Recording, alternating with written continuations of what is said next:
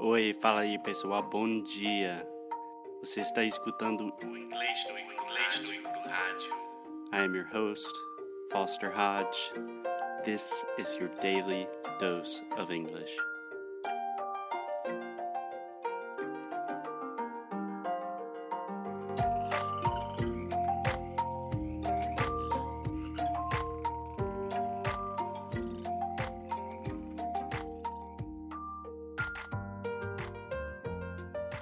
Hey, Alexia, how are you doing? Alexia and I have been recording so many podcasts today because our internet has been so spotty, which means it has been unreliable.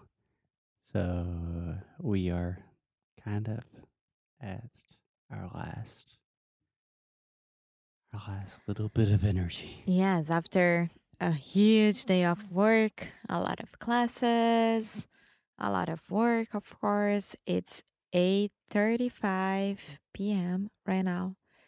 And we are tired, but we are here to talk about something that is very very interesting. Talk about what? One thing that is very very interesting. Vamos lá. Like some Please don't do that. some Some thing. thing. Some Some thing. thing. Te amo. Hã? Te amo. Também amo. okay, today we're going to talk about blue zones. So, yesterday we talked about happiness.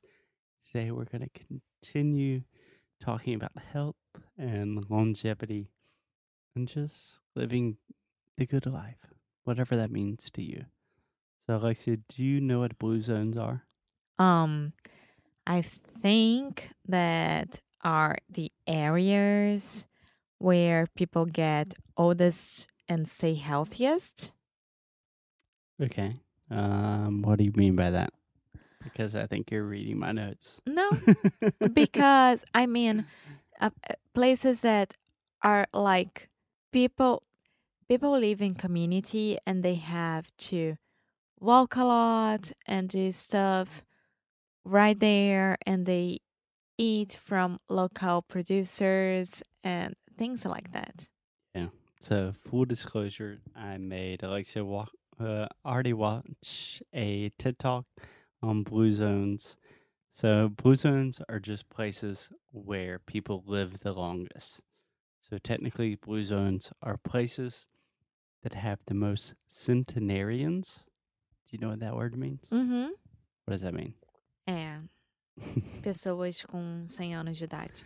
Centenarians are people that are a hundred years old or older. People that live to be over a hundred years old. Yeah. So old. My grandfather, he died with 97 years old. He died when he was ninety-seven. Yeah, my grandfather is ninety. Both my grandparents are ninety-five right now, and my great grandfather died when he was hundred and four. Yeah, it's amazing. Holy shit! I'm 28 years old. Some days I feel like I'm gonna die. you know?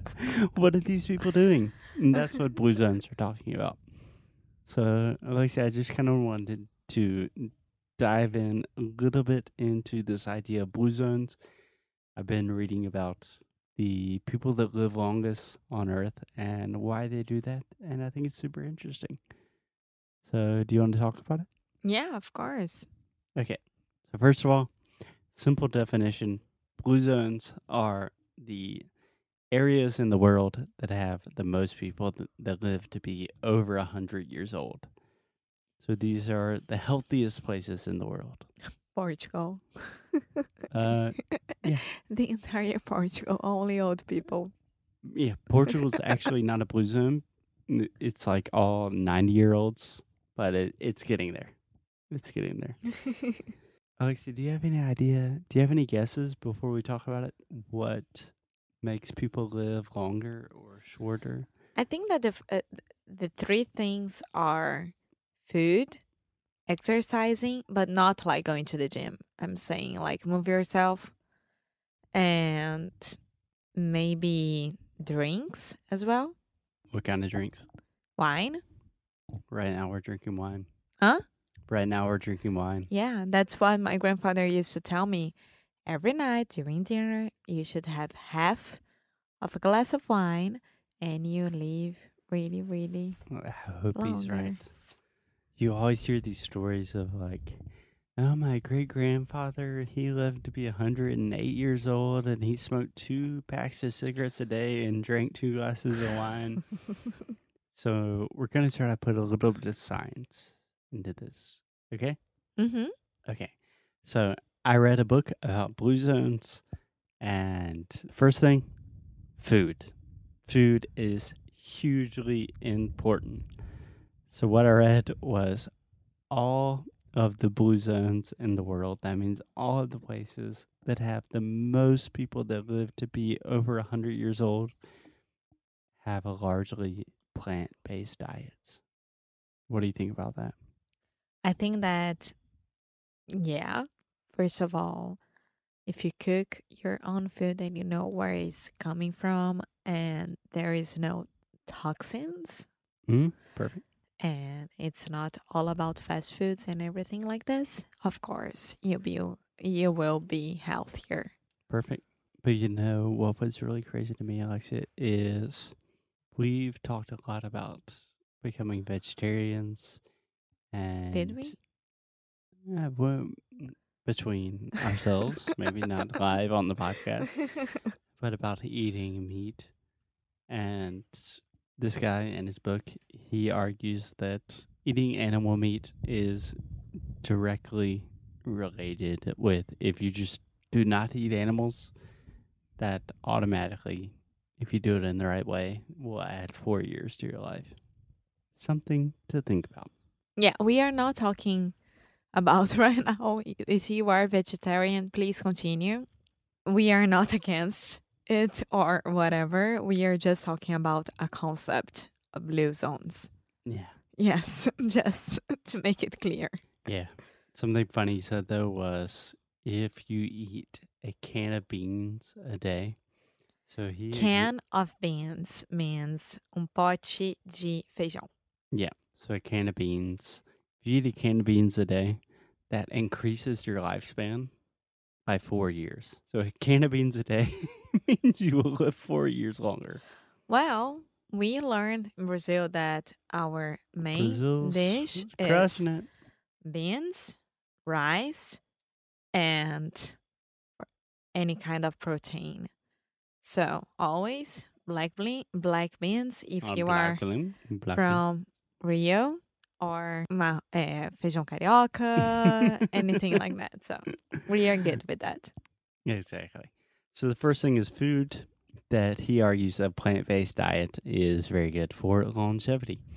Secondly, he argues that family and community are essential. Fundamentally, what he's arguing is purpose. You had to be part of something to make sense. The coolest thing that he talked about is I don't remember the word, but in Japanese they have a word that essentially means the reason you wake up in the morning.